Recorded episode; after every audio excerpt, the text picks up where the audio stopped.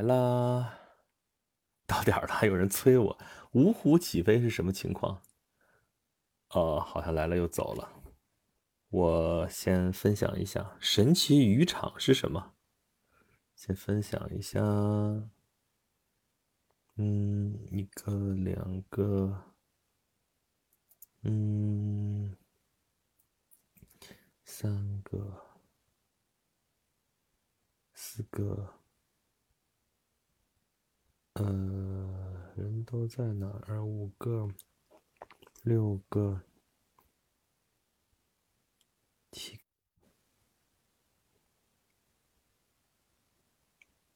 八个，九个，好吧，像这些，返回喜马拉雅，来啦，那位是不是就只有你啊？咱们先悄悄唠一会儿，不带他们玩，好不好？我先喝口水哈。嗯。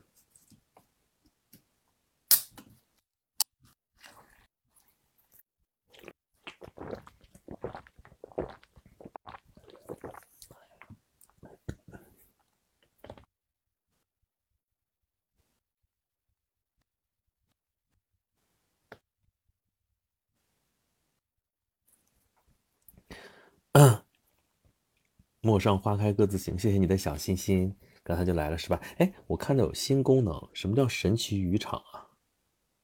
使用鱼钩，使用渔网，这是要干嘛？可以钓鱼的是吗？鱼饵不足，有什么规则？我这鱼看着飞过去，不能钓。嗯，这个是可以在这儿，算了吧。抽奖的是吗？好吧。我们不抽奖，我们发专辑推荐的任务也完成不了吧？主播任务好。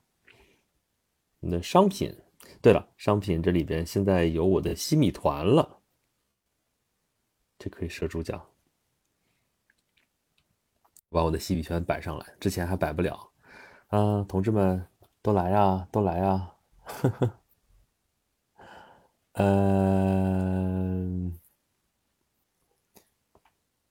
其实今天，哎呀，看看一会儿人多少吧。人多了，咱们可以抽一抽啥的。你今天今天是个好日子，今天我给大家发一下图，我们的这个七周年纪念啊。今天不是今天，是啊，大米你来了。我们七周年今天是我们七周年庆祝的日子。今天不是七周年，但是是七周年庆祝的日子，因为这个日子我一算。呃，今天是九号，十二九幺二九运动啊。我们那个上大学的时候，然后在学校里面会幺二九的时候说幺二九运动如何如何。然后某一天，就是我一个同学在那黑板上写啊，纪念幺二九运动。我说幺二九运动多少年了？他那愣了半天，还真没想过。其实其实很还是很好算啊，因为嗯，那时候是大二吧。那时候是还是整年份，因为幺二九运动应该是一九三五年吧，对吧？那还是整五的一个年份，加了两周班了，大米啊，恭喜你加入打工人的行列。你今天是不是因为在加班的时候，所以可以摸鱼，所以来找我来了？我们那么到到那个我们这儿来歇一会儿。嗯，上班太苦了，是啊，比你那时候在药妆店打工。感觉如何？比那个要累吧？是不是？毕竟那个时候还是你是贴补一点就得了，然后获点经验就得了。但是这个工作确实是不累心，对啊，就是这样。哎，这个都是要经过这个阶段的。然后经过了之后，你发现你还是打工人。咱们私聊，那位这个咱们私聊不了了啊，没事儿啊。咱们今天啊，你看啊，我这张图片，其实这个又是阿珍做的嘛？阿珍怎么自己都不来？嗯，你看他给我特意摆了个姿势，这个七，我就他摆出来之后，我就特意跟他说，我说其实我平常就摆七的时候不会用这个手势的，不知道你们摆七的时候会用哪个手势？我儿子会用这个，他说嗯，这不就是七吗？啊，我说我们不这样，我们叫捏七，捏七拐八挠子六，对吧？拐八就是这个姿势，这个这个姿势我们一般是表表示八的啊，就是会会横会平着摆，所以就是八，跟那个枪一样是个八。然后挠子六，挠子六说是挠子六，但是那个我们也没用过，我们一般就是现在，嗯，就是握拳，然后大拇指、小拇指露出来，那个就是六。六月六六六六，双击六六六那个六，嗯，所以这还真是不一样。嗯，大米说今天还看马斯克说人口生育不足，对此我只想呵呵。嗯，问题是就是这个运转方法，有多少人都都会说生育不足，都不够不够使的，不够剥削的。上班是条不归路，退休也是不归路。嗯，对啊，对资本家来说，人口永远不足。嗯。呃，赖文说，是比心的那个手势吗？不是，比心不是捏一下吗？对吧？两个手都捏在一块儿，那是那是那是比心啊。我们七就是就是这么一撮儿，就是他们有的展示是三个手指，我们是五个手指，就这么一捏，这叫捏七。大米说，为啥老一辈人能对工作那么有热情呢？退休了也闲不住，因为人家的目标远大，人家不是只为了自己一食三餐，人家是为了。共产主义事业奋斗终身啊！你甭管信不信的，反正至少惯性也是这样的。人家有更高的目标，所以这点苦、这点累算什么呢？对不对？啊，就那个那那代人跟我们可能就不太一样。嗯，对啊，有信仰。狗妮儿关注关注了主播，欢迎欢迎欢迎欢迎。好吧，嗯，又说。呃，我们这些年对于多数人，对于很多人来说，咱不说多数人，对于很多人来说，咱们上次就讨论过嘛，说其实我们的底层密码已经变了，或者说我们底层密码当时推崇的，就是实际上大家认可的，或者说比较多的，就三个字：要挣钱。你为了这个的话，你就感觉你挣钱多少是个头，挣钱多少是个够，挣钱现在够不够，或者说挣钱永远不够。今天我儿子都快过都过来跟我说了，说呀，我们怎么去挣钱？我说现在你不需要考虑这个事情呀，你现在就是好好学习，对吧？你说就算为了挣钱的话，你得你得你漫长的十几年之后你再考虑这个事情啊。你现在你一个小学生你能挣什么钱，对不对？所以这事儿就是已经焦虑焦虑都已经影响到孩子了。英文朗读会来了就听到了挣钱，这不是你现在最关心的事情吗？焦虑的事情不就是这个吗？没有没有没有没有那个啥，咱们其实本来不是说这个事情。嗯，阿姨说挣钱不存在，理财都是啊亏钱技能，好吧？理理财你不理财财不理你，但是你这一理嘛，就是你得先把钱交给别人，那到底谁挣了钱，对吧？你是说人家挣钱，你也是跟着挣了钱，这个事儿。哎，看你怎么想吧。嗯，你看，咱们今天基本上就闲聊。其实你看，咱们前去年好像前几年，呃，这个这个几周年啊什么的，还也不是轰轰烈烈吧，还折腾点事儿。这次啊，我也不是说不折腾事儿，而是说，嗯，好像也没有什么好折腾的。演讲录确实好久没更新了哈，我准备就是因为正日子还没到嘛，十二月十二号。我们是演讲录第一期发布的日子，我准备到在这之前看看能不能还是要更一期节目的。其实题目想好了，就是 跟大家今天的现在的焦虑有关系啊，就是讲讲这个话题的。嗯，但是现在还没有录出来嘛，所以先不要说这个事儿了。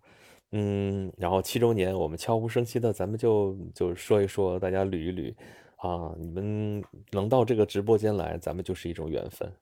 就是咱们这个直播也已经播了有个三四年的时间了，然后一八年、一九年、二零二一年，可不快四年了啊！连直播都快四年了。咱们，我天，也就是说咱们七年，当时直播刚开始的时候，也才三四年的样子啊。当时就觉得好漫长了。现在七年，每次到这个时候都感慨一下，其实就提醒我们一下，提醒我一下，就这个是实在是已经有好长好长的一个时间了。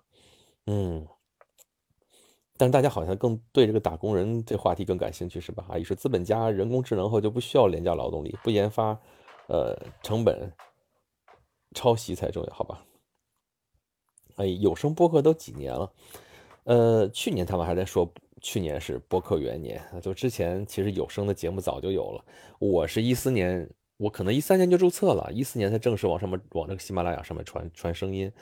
啊，但在这之前就已经有了，所以啊，这个 你真的是年代久远了，有的时候都想象不出来，就是说当初你的手机都不是智能手机，想象你那个时候都没有这种这个这个有声电台这种东西的时候是什么样子了。啊，所以这个也跟你的网速有关系，对吧？你按理说，当时网速没那么快的话，视频就刷不出来，音频其实是可以搞一搞什么什么东西的，但是好像这个业态一直也没有发展的太怎么样，所以这个事儿还真是 有意思。嗯，谢谢乔叔的红包。哎呀，我不能在这儿坐，这地方太冷了啊。今天大家都在忙什么呢？来的人也不是很多。呃，就跟大家说说我们这一年的时间吧。上次是六周年，这次是七周年，我们会尽快的，是那个也给大家发一下我的这个，呃，就是目前为止的大家能听到的节目。我上一次是上个月的时候，让阿珍帮我更新了一下，一看啊，这一年其实确实又增加了一些新的节目，比方说《聊斋》啊，《聊斋》这个礼拜其实还没更新啊，还有什么《秦汉柳叶刀》啊，这都是新加入的专辑啊，还有一些新的节目。呃，反正节目是比以前越来越多啊。你看上去这个列表列出来，好像我做了还真不少事情。但是你真让我说，这一年过去，真的也是稀里糊涂就这么过去了。大明在说，我觉得是不是老一辈获得感比较强？他们的生活确实是在翻天覆地的变化，而我们的幸运亦或不幸，就是生活富足了，导致我们对幸福生活的阈值提高了，这也是其中一个原因啊。因为他们知道什么叫匮乏，所以他们知道什么叫满足。我们不知道什么叫匮乏，所以我们也不知道什么叫满足，这叫相反相成啊！这确实有这个方面的原因啊。我们老一辈儿就不能理解，心说啊，你这些小崽子们，你怎么都不知道那个，不知道好歹，怎么怎么着的？其实他们就是这个，真的是立场不一样。就他知道这个日子糟糕能糟糕到什么程度啊？那我们呢？我们可能不知道。就就这些年，其实等于说，你看咱们这几年精准扶贫怎么怎么着，这个取得了巨大的成功。是吧？就是在全国范围内才不挨饿，这个其实离我们还很近啊。但是我们已经开始忘记了，人就是这样很健忘的啊。但是对于我来说，我之前跟大家说过，就是你看历史书的时候，动不动天下大乱，然后这个饥荒年间人相食如何如何，历史上写的史书上就那么干巴巴的几个字，但你背后不知道有多少惨事儿。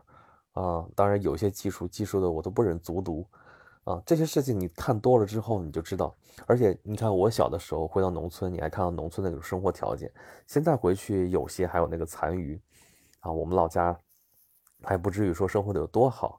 你看最近这几天有个热点事情，就是那个就拐卖儿童后来找到的那个事情，我说实话说对这个事情我感到非常的痛心，因为他就跟我的家乡也有关系，我家山东聊城。但是他当然这个案子是最后是他们被拐卖到了山东阳谷县，阳谷县有归聊城管嘛，啊，然后今天就有博主，好几个博主我看到说说这十四年的时间，这孩子失去的仅仅是他的父母的关爱吗？还有他的教育环境、生活环境，他原本是从深圳那边，然后到了山东阳谷，他特意还说山东有名的穷县阳谷县。底下有一些评论说：“我就是阳谷人，你这话说的怎么那么别扭呢？听着难受啊！”这个博主还不服，说：“说你是穷县怎么了？有问题吗？你这都是国家级贫困县，怎么怎么着的？”你我不知道你们会怎么想，听到这样的话，底下评论里边分两极，就是是这儿家乡的人听着，反正这不是什么好话，是很不是什么舒服的话，但是其他人会说：“有毛病吗？这个博主说的没错呀，你那就是穷县啊。”啊，有名的穷县也没问题啊，你这有名，你都挂了号的，对吧？贫困县多少多少有名单，你在里面啊，你怎么这就玻璃心了呢？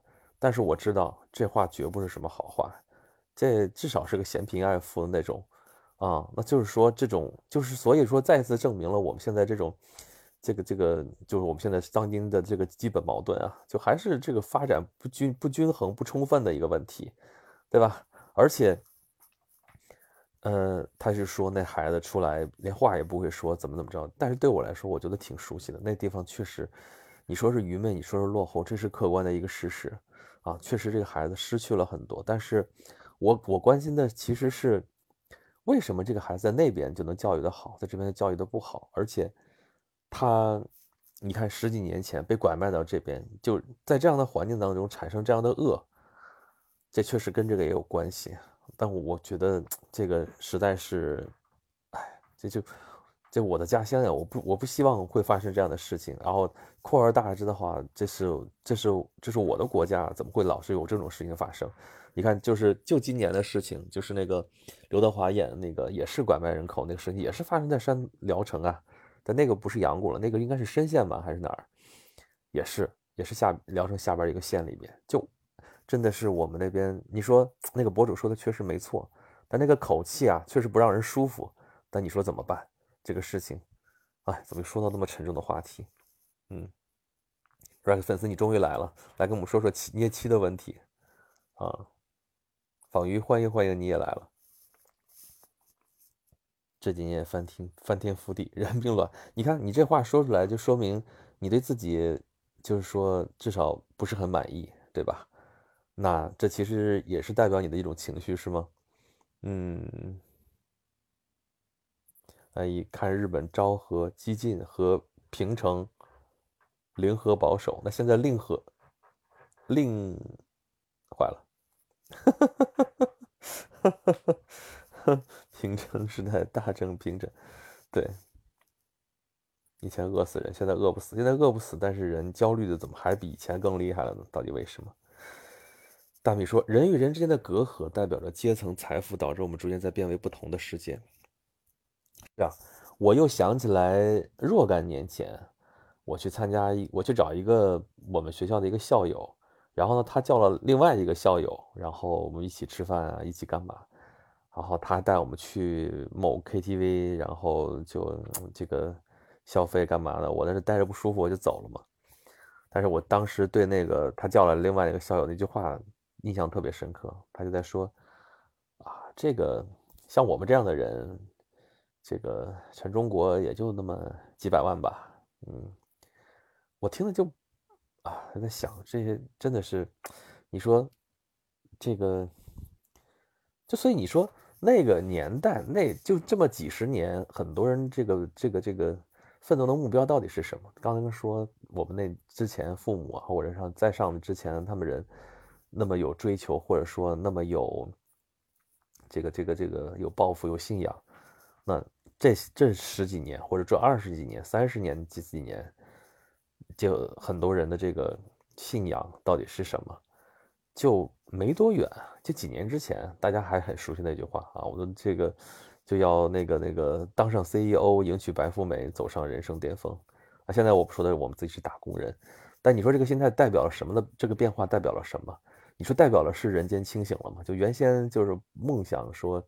是要成为，就是要成为资本家当中的一员嘛，至少要成为资本家的打工仔，对吧？至少要，要要要要要到那个上上层阶级去，就像刚才我那个说的那个校友说的一样，这是要进精英阶层的，然后以此为以此为为喜，沾沾自喜，对不对？你就就目标就是要脱离群众，就不要再在这个底下这些里边。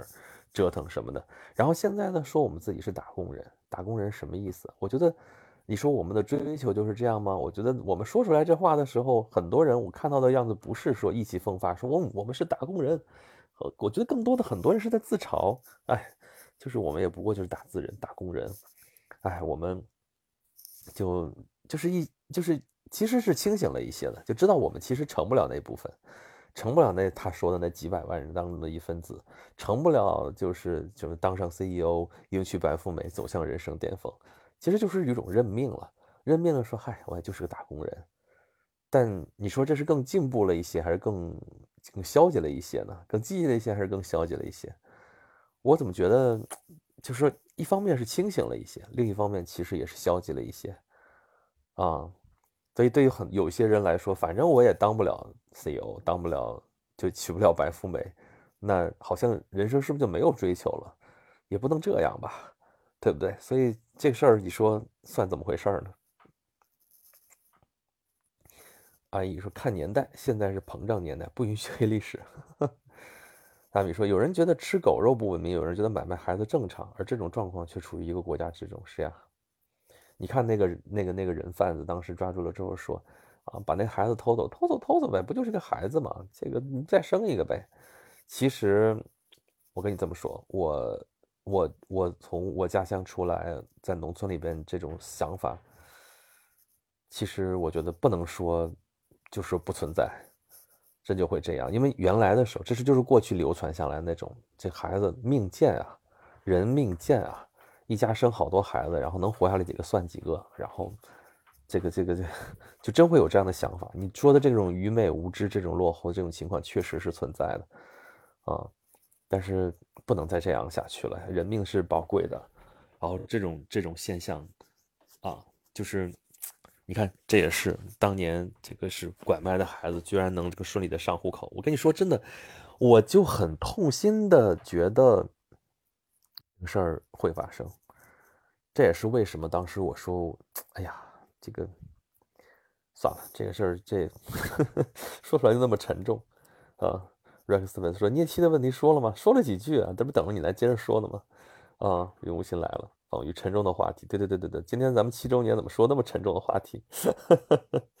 嗯，对啊，吃瓜村村长想想有点小激动。有人一起聊天吗？在呢，在呢，在呢，在呢，在呢，在呢，在呢。呃，Rex 是，我就当不起 CEO，也娶不了白富美。你这 怎么娶白富美啊？你不是要高富帅吗？对吧？村长说：“我都认清事实了，庸人何必自扰之？你不是还好歹是个村长呢，对吧？你是你们村的 CEO。”嗯，呃，小卢克点了一下打招呼，怎么出来个这个？我就知道你那两句话都是都是那个就是自动点的。阿姨说：“膨胀年代，成功学泛滥，成功学失败就鸡汤鸡血。”哎，怎么就跟鸡过不去呢？要膨胀年代，其实现在就有点内内敛了嘛，内敛或者说内卷。其实我我七周年的话题就想跟大家聊一聊内卷的事情啊。这个当然具体的事情，咱们到时候我看看那期节目的时候怎么跟大家说，到时候稍微组织组织语言啊。但是我就我就觉得这个成功学泛滥，好像也没有以前那么有市场了。虽然还是有这种风潮，还是有这样的一个一个一个一个一个怎么说呢？大家一种内心的还是有这个趋向，但是呢，好像应该没有以前那么有市场了，因为大家开始慢慢不相信这话了。你再打再多的鸡血，对吧？你你你你你教成功学的，你可能成功了，对吧？你卖出多少课去干嘛什么？用我朋友的话来说，都是憋着坏卖东西的啊！你这憋着坏卖课程的，你看看网上这些短视频平台啊，这些什么视频号啊，又是抖音啊，什么这些东西。都是卖课程的太多了啊，那我要不要卖也卖一卖？我这卖新米团，这卖专辑，但是我可没有成功学的鸡汤，我们我没有那个资格，我觉得。然后怎么跟你讲？你讲讲故事还行，但是你说学个什么东西你就能怎么怎么样的，不要信那个啊！而且就比方说我现在也是，因为我要做自媒体嘛，很多这种平台我会装，我会打开看。比方说现在看小红书。打开全都是这种大头在教你怎么做自媒体呀，啊，这个这个教你干货呀，啊，这个然后里边贴着标签，其实就是点进去多少钱一个课程，什么什么东西在干这个事情。然后今天其实我在跟一个朋友在聊这个有关于新媒体运行的一些事情，然后我突然觉得有点绝望，就是说你看我折腾新媒体，就当然我主要立足在音频上面，我折腾你看这都七周年了，七年了。唉，这这这这，你你你就你就眼见着你人家起来起来又倒了，起来干嘛？人家至少起过几轮，是不是？然后我这好像也没怎么不温不火的，是不是？那如果我按他那个做法的话，我估计我做不来。我今天听了听，我尤其觉得我做不来。然后为什么老说中国这个环境浮躁？就是这样。今年、明年这两年活一活，然后这个就赶紧把这一辈子钱恨不得要挣出来，然后后边不火了，不火了就拉倒，扔了拉倒，就是。没有那种你想特别想做一件事情，你要把它做成的那样一种心，都是说这个东西就是个敲门砖，都是挣钱的，我就好好挣两挣挣挣个几年钱，对吧？挣个几年是最好的，恨不得只有几个月，恨不得只有两三个月，然后火了就就火了，火了也就昙花一现，昙花一现。但是我把这钱也恨不得一辈子钱都挣到了，都是这样的一个心态，你怎么弄，对不对？包括之前的那些大佬们也在说，说你这个就要你在你趁你能够变现的时候，你赶紧落袋为安啊，钱到手再说，谁给你做长远的事情呢？对不对？啊，但是短视频里边其实也不是没有好东西，好东西啊，就是你看我今天在看到这个国科大的一个教授在讲这个事情，对吧？我其实挺喜欢看他那个啊，那个没多少人看，因为他讲的很多东西大家听不懂，但有些东西其实还是蛮有意思。比方说今天说怎么你算读读了书的人。他说你你至少家里得有书吧，啊，然后你得好好去读。然后他说普朗克，普朗克就是物理学家喽。然后到大学里边去，人家问他你为什么来上大学？他说我想把物理学学会。他就说这事儿你们谁上大学的时候想过我要把一门学会学学问学会？啊，很多人上大学就是说我我我得上学。啊，我得拿个毕业证，你赶紧毕了业了就了不得了。你有这个想法，说我要把这个学问学会吗？所以这兜兜转转，就还是孔夫子当年讲的，说古之学者为己，古之学者为己，今之学者为人。那都不是学者的问题了。学者不是指咱们现在说的学者，你有了一定的那个学，就是学习的人。古之学者为己，你是为自己学的，你的学问是为自己研究的，不是别人逼着你的，不是别人要求你的。啊，不是别人要发给你毕业证，所以你要学的。今之学者为人，我做现在做学问就是给别人看的，就让人看到我多么有学问，啊，就是演学习，其实就是，这就已经在他那儿看来已经是浮躁了。何况现在不光是学习的问题，还有做事。那古之做事是为为己，就你不是自私那个意思啊，你自私自利，现在人比以前更厉害。不是自私的问题，而是说你在为自己你真正想做的事情你去做，还是你只是拿这个东西来当个敲门砖，你去挣点钱拉倒，这这很不一样的。我觉得我来不了这样的，所以我可能也挣不了大钱，不能老这么想是吧？呃，这个哎，这新话题说了，不知不觉就快七年了，七年我都经历了什么？对呀，我经历了什么？我经历了，我也不知道我经历的是鬼都知道我经历了什么啊。这个啊，以畅销套路网文大卖，就很，你要这么说的话，也很诡异的一件事情，就是很多人我们都知道这就是套路，这就是，哎，你你看，你说他觉得他烦，但是很多人就投入其中，也就在推波助澜，也在用这些套路啊，人这你你怎么弄啊？这这玩意儿确实能挣到钱，你说你干不干吧？你不干，反正有有的是人干，对吧？哎，大米说这种想法在农村依然存在。你说他愚昧也好，无知也罢，这就是我们国家的现实。第一世界到第三世界都存在，对，嗯。但是我们这不是在消除这种愚昧吗？啊，我觉得就像我们家乡是，人家说我们说啊，有名的穷县，这话确实不好听。但是怎么办呢？这就想办法改变落后的面貌吧。这工作还是要做，不能让他一直这样愚昧下去。嗯，听友问我感冒了吗？我实际上是在这窝着脖，我在这个。稍微偷了个懒，稍微感觉舒服一点啊，躺在这个飘窗这儿，我就有点就有点嗓子可能稍微挤了一下，嗯。仿宇今天讨论的什么新拉黑了生母，心情纠结的很。唉，这个就属于不懂事的孩子嘛。你而且这个立场不一样啊，我们是站在外面来看，但对他来说，你说你打小很小很小的记忆你并不存在。孙鑫吧，孙卓，哎，没有啊，他拉黑了吗？没有吧？那个那个另外一个也不叫这个名字呀，但是我知道你这个事情，嗯，这个就是我觉得这个纠结不在于说你指责这个孩子怎么样，他还是个孩子，心理承受能力没有那么强。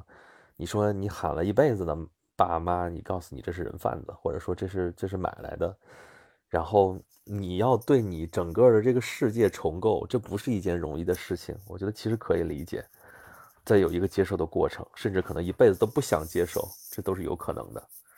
嗯，大美说，所以中央说的好呀，我们目前的问题就是发展不平衡不充分，就这个意思呀。我刚才就说这个意思。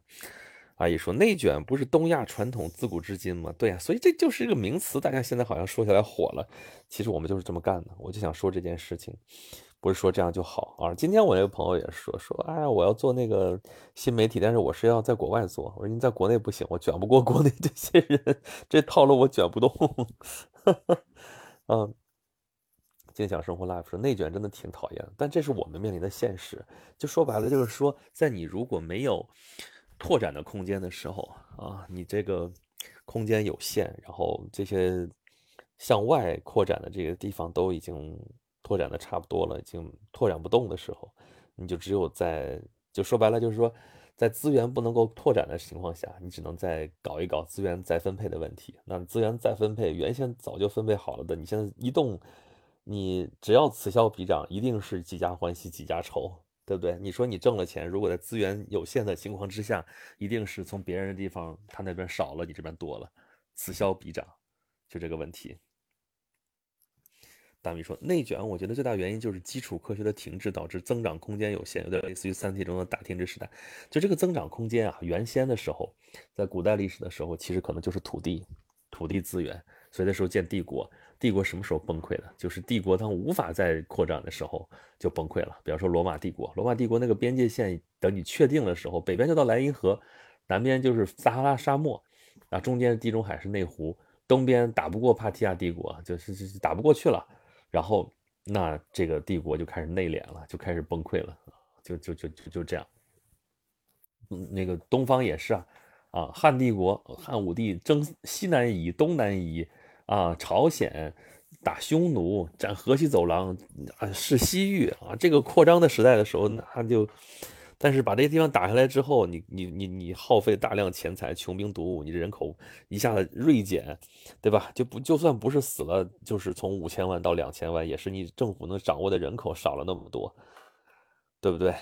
然后呢，你下边你可能就没扩张不动了，扩张不动，你内生的这些问题就会暴露出来啊！这些豪强地主也出现了，然后农民起义也来了，你你就你就你就闹吧，然后重新再翻这么一轮。唐朝也是啊，煌煌大唐盛唐。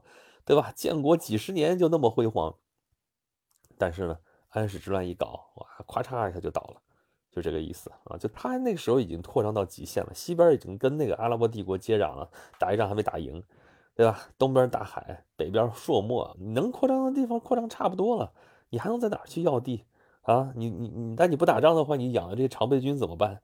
对吧？那他就往里边来，你你这又是外重内轻，然后你这不内乱怎么办呢？嗯，宝玉说：“要要是你是生母，会写谅解书吗？怎么谅解？怎么谅解？那这就是立场啊！对于孩子来说，我这十几年，我的我的家庭，我熟悉的环境是这样的。你突然告诉我一些，这都是罪过。那那他怎么去背这个罪过？那对于家长来说，对于生母、生父母、生母来说的话，我这十几年生活被这件事情搞得一塌糊涂。”然后你让我谅解那个混那个混蛋，我凭什么谅解他，对不对？我可以接受这样的事情，但我可以不谅解，就是这样了。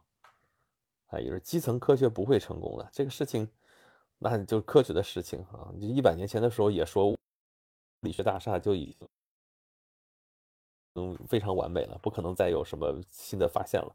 但最后我们 这不是量子力学也有了，相对论也出现了，怎么弄？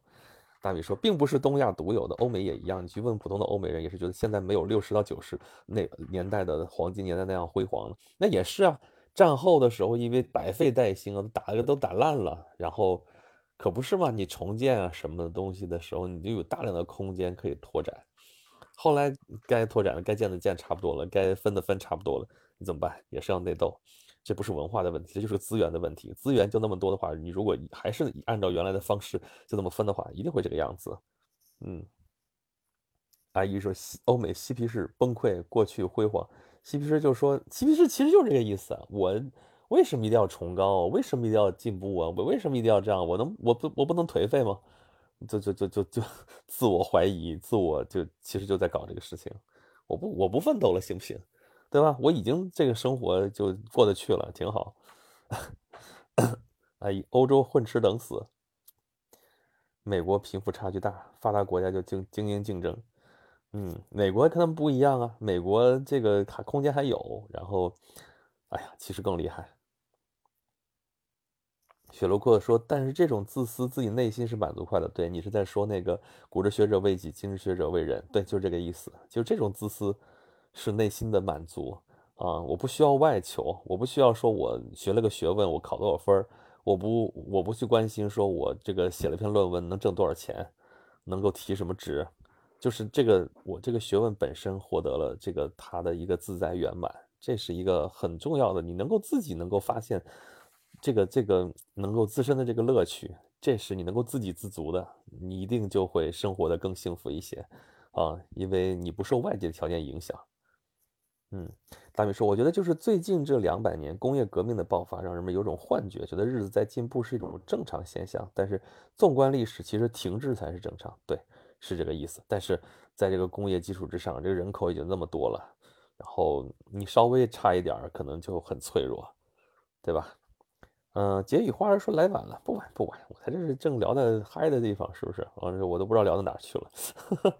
大米说，所以人口买卖买家也该入刑，这就是说买卖同行嘛。而且今天你看我转到群里边那个文章，我觉得让我很思考了一段时间。你可以说震撼，就是说为什么你看到，对你刚才刚才咱们不还是讨论嘛，说哎呀。那孩子怎么能把生母给拉黑了？那孩子怎么现在宁可跟着养母，所谓的养母还要回去生活，啊？为什么呢？为什么呢？为什么这孩子都这么这样拧巴，这样轴？就是会闹的，啊，已经记事儿的，已经懂事儿的孩子就被杀死了。这真的是触目惊心。我看到那个帖子的时候，我觉得真的是，这这这人贩子真的该杀。就这样，他们骗到孩子之后，给他们喂药，怕他们哭，怕他们闹，就给他们喂安眠药，相当于就是。然后这孩子就一直是昏昏沉沉，一直昏昏沉沉的。然后有特别爱哭爱闹的孩子，就天天就一直在那找着要爸爸要妈妈的这样的，就给做掉了，真的。然后这样的孩子你找都找不到了，除非你说找到这个人贩子，然后他可能供出来之前还有孩子，他要不供的话，你也不知道，无从查起啊。这是最惨的。就是你看到这样的，说你再觉得这是人间悲剧，你至少你还看到这个人间悲剧了。就那种你看都看不到的，那是更可怕的。所以真的是人贩子该杀。姐姐花，今天聊什么？聊着聊着已经很沉重了哈。呃，刚刚听了李尚龙的直播，不知道李尚龙是谁，他他在播什么？嗯，欢迎为人民服务啊！关注了主播，谢谢。阿姨说，激进国家一直激进，各种新科技直接上最新，崩溃就科技用最保守稳定的，好吧？嗯，对呀，都在搞资本赚快钱。阿姨说，罗马是不不战争停止，罗马越打仗越有钱，就是这样。美国其实一样的，我一直说美国就跟罗马帝国很像，就是帝国主义扩张是本性。帝国主义这个词儿从罗马来的，imperialism。Imperialism，罗马帝国，罗马的元首。我我一直你看我那书，就是我策划那个书，博博那个书，我们明年春天看看能不能，春天可能不见得行，就是要再版了嘛，在知乎那边再版，这个合同已经签了，我们正在最近在弄稿子，嗯，里边就说啊，凯撒们的星空下原来叫，对吧？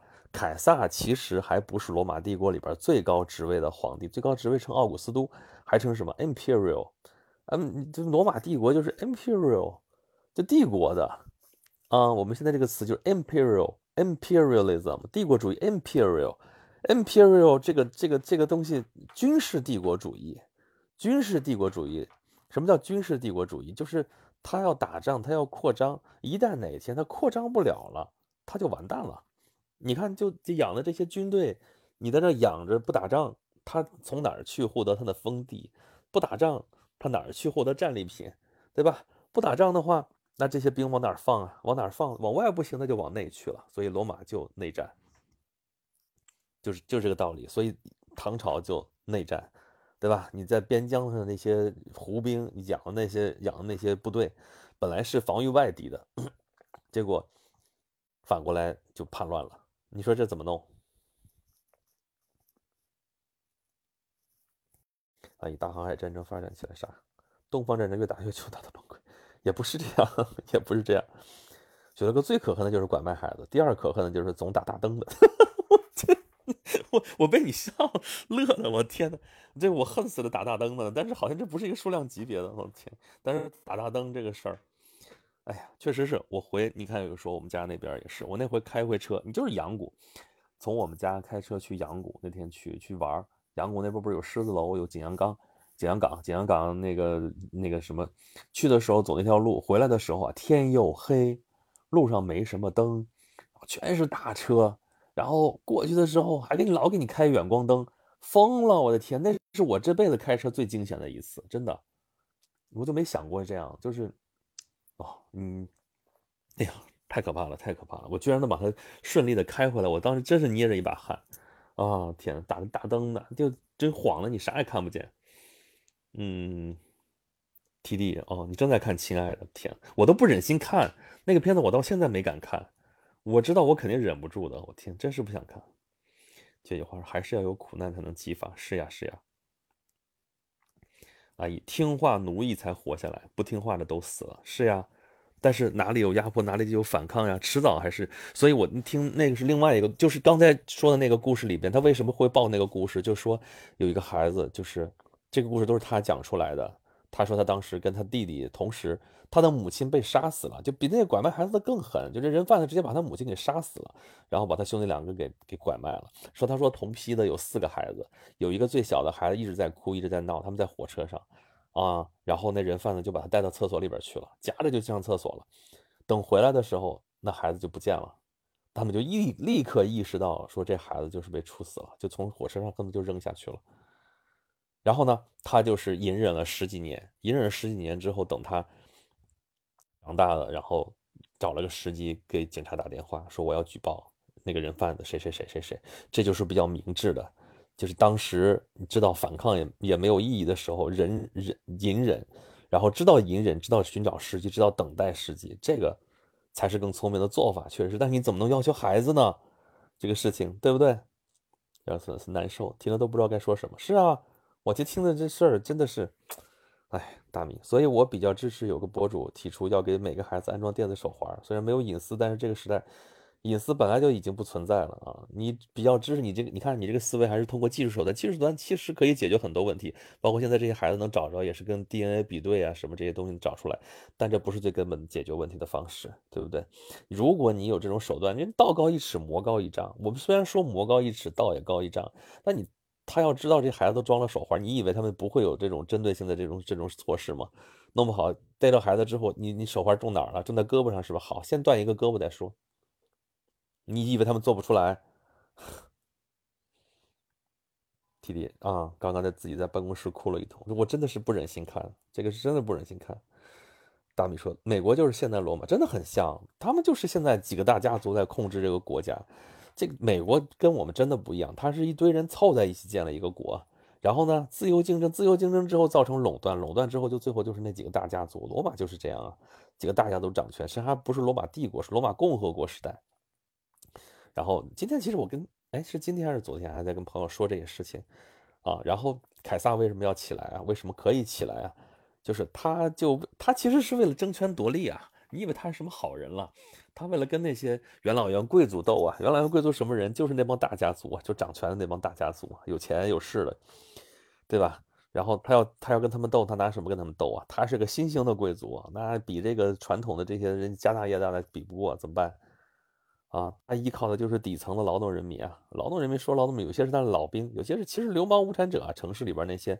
但是根据那个罗马共和国之前的定下来的，就是他们有选举权，然后他要找寻找寻求他们的支持，然后这就是所谓的民粹了。然后他怎么弄，对吧？就独裁啊，搞独裁，然后把这些元老院贵族干掉，把庞培为代表的干掉，然后他建立罗马帝国。其实罗马帝国不是从他开始算嘛，从奥古斯都开始算嘛。对吧？他还是受到了反噬，他被刺杀了嘛？对吧？啊！但是这事儿你自己看吧，自己想吧。这事情真的历史你看多了之后，你就觉得哇，这事儿一毛一样。嗯。P.M.S.V 的萝卜说，人贩子要施以酷刑、腐刑，再加上化学严格，这只有复仇。如果只是复仇泄愤的这么一个功能的话，我觉得其实我们是希望能够这东西越来越少越好，对吧？看看怎么能真的真正能能够减少这样的这样的问题。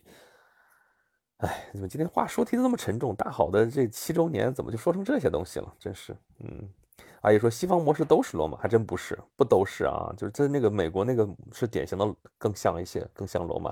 其实其他的不全是。呃，雪洛克昨天看个文章说，吵闹的孩子能记住家里地址信息的孩子直接扔河，就说的就是这个事情啊。我说的就是这个，能记住家里地址信息的，就养不熟的，就直接都给扔了。嗯。弟弟，感觉今天的话题会走向一个极端。没没没没，我们这说的都是，说的都是我们身边的事情，对吧？咱们说美军现在也是这样啊，军队中白人占比逐渐下降，异族比例逐渐增加，怎么看怎么像罗马末期。对呀，就罗马帝国，我们说是它毁于蛮族，对吧？但它毁于蛮族，不是说罗马帝国那个防线防不住了，罗马那个那个蛮族进来怎么怎么样？其实不是，蛮族就是这样渗透进来的。就是罗马人就养尊处优嘛，就觉得这他他有钱了嘛，那本来是他们义务要出去打仗，但是这帝国越来越大，原先就出家门几天，回来就就就就就跟那北府兵似的，对不对？就是那个府兵制时代，就这样。汉朝我们那时候也是，戍边本来在家门口出去几个月，就最最多几个月回来，结果你一下子帝国几个月还没到地儿呢，我操，这去了这就没法打，那怎么办？就变成职业军人，但职业军人就。嗯，罗马人后来有钱了嘛，都不爱去。老兵啊，干多长时间？咱们看那书里写的嘛，你服役满多少年，二十几年、三十几年，然后你就已经有罗马公民权了，然后你就踏踏实实在家养老呗，对吧？那这仗还是要有人打，谁来打？就让蛮族士兵去打。一开始就他去打蛮族，本来打蛮族，但是呢，那就打着打着就有听话的蛮族，因为他战斗力很强啊。那有听话那就用呗，有雇佣军，然后或者是直接招到军队里边来，然后。就久而久之，慢慢的连军官都是这个蛮族士兵了。然后就蛮族士、蛮族将军、蛮族士兵发现一个问题，就是他们名义上是罗马军团，但是怎么打的都是自己的同胞，那不打了呗，对吧？这就是原来谁说的来着？这是那个、那个、那个，这个帝国内的这个无产者和帝国外的无产者，那么联合起来，对吧？然后说那就打到罗马去干他娘的，就成这样了，对啊，那那那那那个。大唐也是这样，唐朝那个时候已经到了什么什么地步了？那皇帝不信任汉将嘛？信任番将，安禄山、史思明都是番将，高仙芝也是番将啊！这这你这这么有名的啊？你看还有封长清啊，哥舒哥舒翰也是番将啊，对吧？这都是这样的。就你安史之乱平乱的和最后和捣乱的都是番将很多呀。这当时像像那个那个那个那个郭子仪这样的是汉人，对吧？还有后来你后来那什么仆固怀恩这样的。像什么沙陀兵，就李克用这样的，这都是番将啊，对吧？到唐到唐末了，等于说还是这样一个传统啊。他打仗自己的这些不行了，或者说出于政治上考虑，说不信任汉将，如何如何，打仗的都是蛮族士兵啊，然后就慢慢就渗透。其实这事儿已经玩过一轮了。五胡十六国，你以为是怎么来的？真的就是汉人守不住这个防线进来了？不是啊，一开始就是汉人在打仗啊。西晋八王之乱啊，自己人打自己人，打了个一塌糊涂，打到没兵了，没兵就征发这些少数民族的兵。那少数民族一开始都是为某个大王打打工的，什么东海王岳什么什么，这些人都替他打工。打着打着发现，耶，你们都不行了，那那你们都要靠我们了，我们那最后那那那那就那就我们说了算了呗，就就成这样了。打着打着，就是主体就成了蛮族士兵了，所以这个模式真的历史这个剧本不断的在重演。你再越看越觉得这个事情，哎呀，就，哎，怎么还是这样？嗯，阿姨说改变养孩子传统才行。北欧就是希腊模式啊，就是他国家更松散，就是这样，就是他们都是城邦。你知道我们咱之前说那个玩那个人文明不就是吗？文明典型的就是这样一个模式啊，它就是城邦制的国家。你新建一座城，它这座城它辐射周围的几个格，这几个格是你这个城市的这个文明区域。你在这个区域里边发展那个农业、发展工业、开矿，如何如何，这就是你的地地盘这就是你的国土，对吧？然后你所谓的这个国，就是再多几个这样的城，所以它其实还是那种城邦制的这样的一个一个一个一个模式。所以他们他们认为文明就是这样发展的，然后他们甭管什么文明，中国文明也是这样发展。其实中国，嗯。你说是也是，你说不是也不是，啊，就是他早就过了那个阶段了啊，他已经不是说几个城市，不是几个 city state 能够代表的了，嗯，对吧？说来说去都是这样。嗯，阿姨说中国就是重复，但所以说黑格尔说嘛，说中国没有历史，都是简单的重复啊。你再怎么说这些治乱交替这些事情，剧本都是差不多的。但我们现在不一样了呀，这几个整个这个历史这个形式这个模式都已经发生变化了，我们进入工业时代了，还是不一样的。嗯，行吧，咱们怎么说这东西说那么多啊？咱们说七周年，说点开心的事儿。这个我这是挂了几个都是我的节目，还有我的西米团啊，大家可以那个看一看。我西米团这个礼拜的还没开始，这个月的还没开始更呢，明天开始吧。因为我今天就今天我直播完了之后，明天的节目还没有。还没有剪完呢，我得把它剪完了才能睡，不然明天你们就没得听了。他在忙活啥呢？这一天就说我要是能够专心，就光在那儿能录音、能写文章就好了。但是事实上不能。我也是希望像刚才说，像普朗克一样，就是可以好好的读读书，可以好好的搞点研究，可以干嘛的。但是好像不行，所以怎么办呢？那就得就该跑的、该挣的还是得弄啊。所以这事儿就搞得有些东西就搁在那儿了。嗯，注入灵魂，朝兴是第一，啥意思？嗯，哎，你这个冰箱好可爱，哦，冰箱里边小猫咪更可爱。这是这是哎哦，这加一是我能点的啊，我一点就可以点加，你们是不是也可以看到？我通行证就这么升级了，哎，好玩大家都可以这么点，点了之后会怎样？就刷屏了就。哦，这是那个喜马拉雅那个养的那个小宠物，它叫什么来着？还得喂它，每天真是还得遛带它玩儿。啊，行吧，已经满屏都是这玩意儿了，大家都觉得好玩。嗯，哦，这个也有，还有这个，我天，而且还能这样，他鼓励刷屏吗？喜马拉雅自己鼓励刷屏，这还挺逗的，没见过这样的。嗯嗯。好吧，你这话题越说越沉重，这真没法弄了。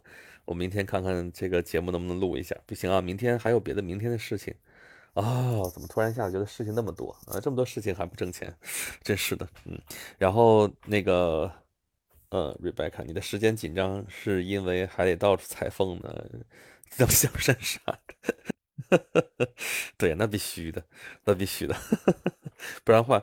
我那天还在想着说，我要没有这些事儿的话，我就真的天天就你猫在那个地方，然后我就录节目，然后我就写文章的话，我估计我也得逼疯了。一个是首先运动量就不够，对吧？然后，然后你天天就这点事儿，就就活动量就是从从床到厕所，从厕所到到餐厅，到到到写字台，这事儿也不行。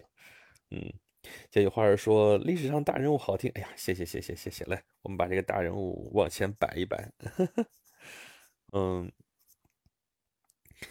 这个这个还真的是坚持下来了，已经快两年了，三百多期了，我的天呐，我演讲录可做不了那么多，啊，演讲录还不知道什么时候到三百期，挖矿太多，挖坑太多，你是想说你就直说呗，啊，慢慢补，慢慢，补慢慢补，这个你看那个聊斋的坑，明天也要填一填，这个都还是要做的，嗯，只是真的是。我觉得已经到我一个人做的这个极限了啊！咱们这个演讲录七周年，实在是需要有一点突破，需要有一点进展，就是团队啊，还有这些规模呀，还有这个频率啊，什么这些东西。这句话说勾起我想看《史记》，那就看呀，《史记》这个可以百看不厌，对吧？这个我我没事还会翻出来一段看一看，当然更多的可能是在查证，查一个什么东西，可能就看这一个人，可能要查一些什么东西。但是这个确实是要看的。莱维说：“Oops，大人物就两年了，我怎么感觉这是刚挖的新坑哦？天，什么常听常新，这是好事儿啊，对不对？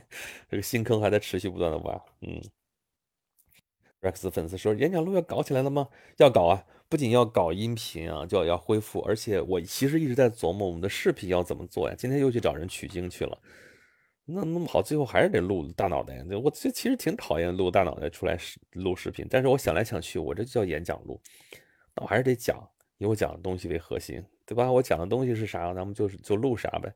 音频是一方面，但是你做视频来说，你光只有音频，你配点像怎么配也不合适，而且还有个还有个制作成本的问题，对吧？不是钱啊，制作成本其实主要是一个时间的问题，这个效率跟不上啊，那怎么办？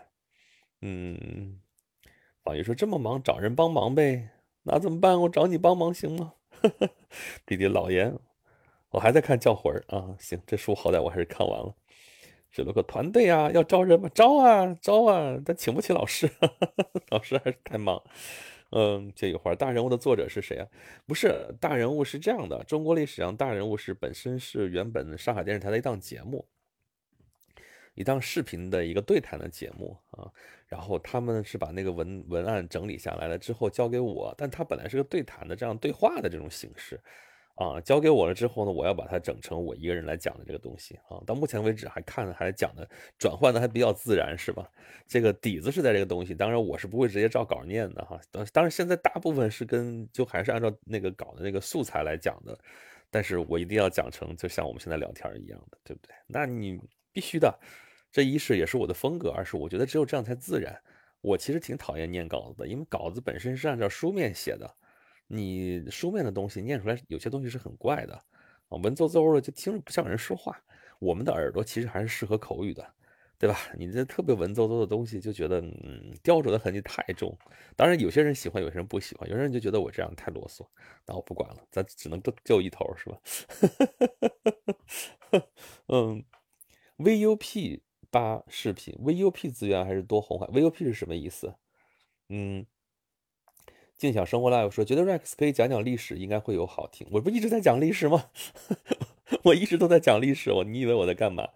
呃，对啊，讲的超级多，对，嗯，谢谢啊，谢谢谢谢，反正所以他们一直找我也是说这个意思，就是说如果只是照稿子念的话，真没必要找我啊，因为我之前还有一个朋友跟我说，说你这个你这个行业后边也面临冲击，面临技术的冲击，什么冲击？他说 AI 语音啊，AI 语音现在可以做的很真啊，我说你做的再真。他也不是人说话，我可以任性，这个东西你做不到，你你你也可以任性，但你你你怎么听，你也不是个人在那个任性，好吧？你仿的太真，你也，那你你就算你仿的很真，那也是你你仿的那一个人，你仿的也不是我，对不对？所以我永远会有市场，就在这个地方，真的，以后这种 AI 发发再再发展发展干嘛的干嘛的这些那个凡是简单重复或者甚至复杂重复的工作。都不需要我们来做了，让机器去做就好了。那我们需要什么呢？我们，所以最后会剩下什么？会剩下艺术。就这个东西是没道理可讲的，或者说有道理也是各自不一样的。就是你总能说得出来，也是总是你只要能找到市场，你能活下去。那其他凡是能够重复、能够标准化的东西，你不要去跟 AI 去争了，你争不过他的啊，就就承认了就好。你看下围棋的都已经躺平了。对吧？但是下围棋躺平就还是那话，就说你看一百一，比方说男子一百米跑，就九秒，就苏神是九秒八三，是吧？那已经是很高很的，他还不是世界纪录，但是这已经到了顶尖了。可是我们现在已经知道，能够百秒就是一百米到九秒以内的交通工具啊，有一堆堆的，咱就不说飞机了，你就汽车，你赶得上吗？你追得上吗？对不对？早就你追不上了。对吧？那时候还只是体力上面的，还只是这种，这个就是怎么说呢？就是你要是按强电弱电的话，是强电就做工啊什么这方面的东西。那现在这个信息上面，这个你比不上它也很正常，对不对？你追不上，要你慢慢要接受这个事情。就只是因为是在智力层面，之前我们说这个体力上失手了，我们还有智力，现在智力都要被人超越了。但其实不是啊，就那些重复的东西，它可以超越啊。但是就逼着你一定要做一些创新的东西，或者说做一些创意的东西。所以为什么我一直坚守说我要做文化？因为你最后发现你转了一圈，剩下只有只有这个东西就不会被替代，对吧？你这个你就看后边这个发展，但是技术也不是这样自己就会出现的，这样也是慢慢来的。嗯，不爱听爱，对吧？嗯，虚拟偶像 VUP 是他们是看的东西，但好像现在也不是很成熟，对吧？嗯。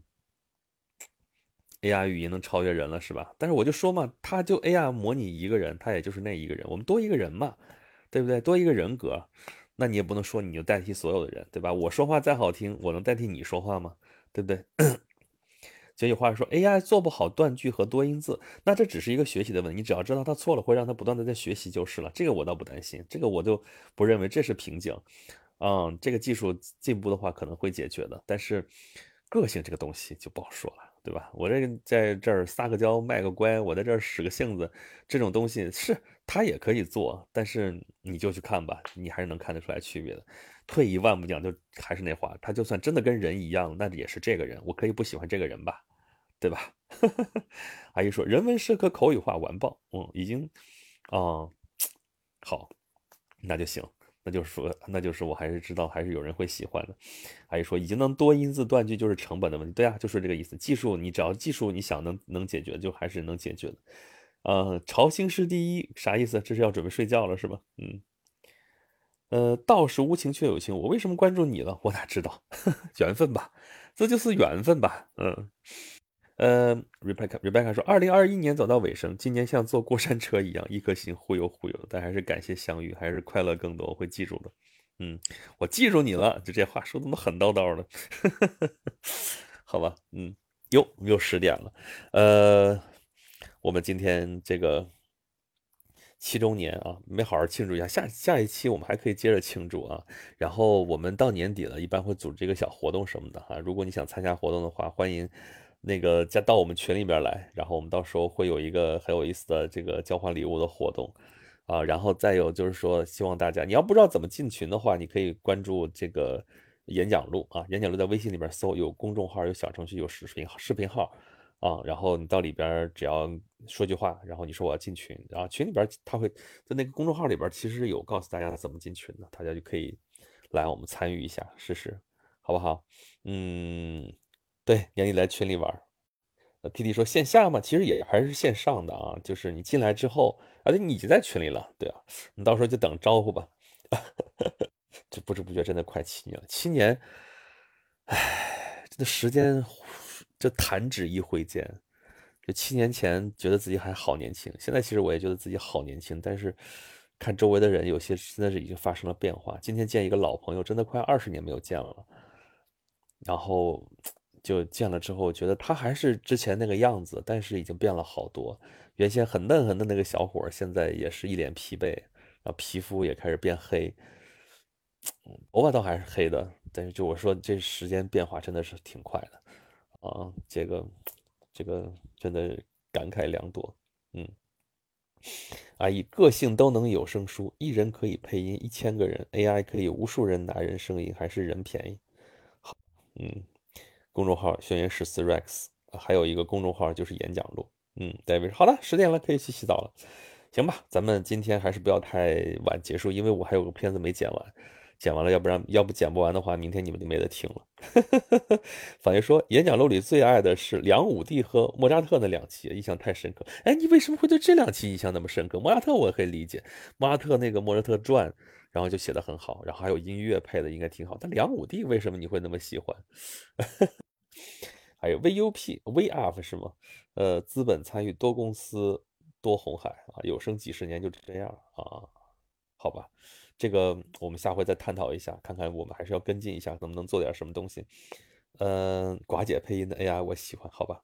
嗯，对，下周四晚九点咱们不见不散啊！咱们继续一起玩耍，继续好好的浪，好吧？七周年演讲录，咱们继续造起来啊！就是没进群的赶紧滚到群里来啊！我们回头要组织活动了啊！好，就这样，咱们到这里了。晚安，我也给你们发一个晚安。OK，OK。哎呀，我都顾不上点，我点了吗？哦，我发了。好，拜拜，下周见。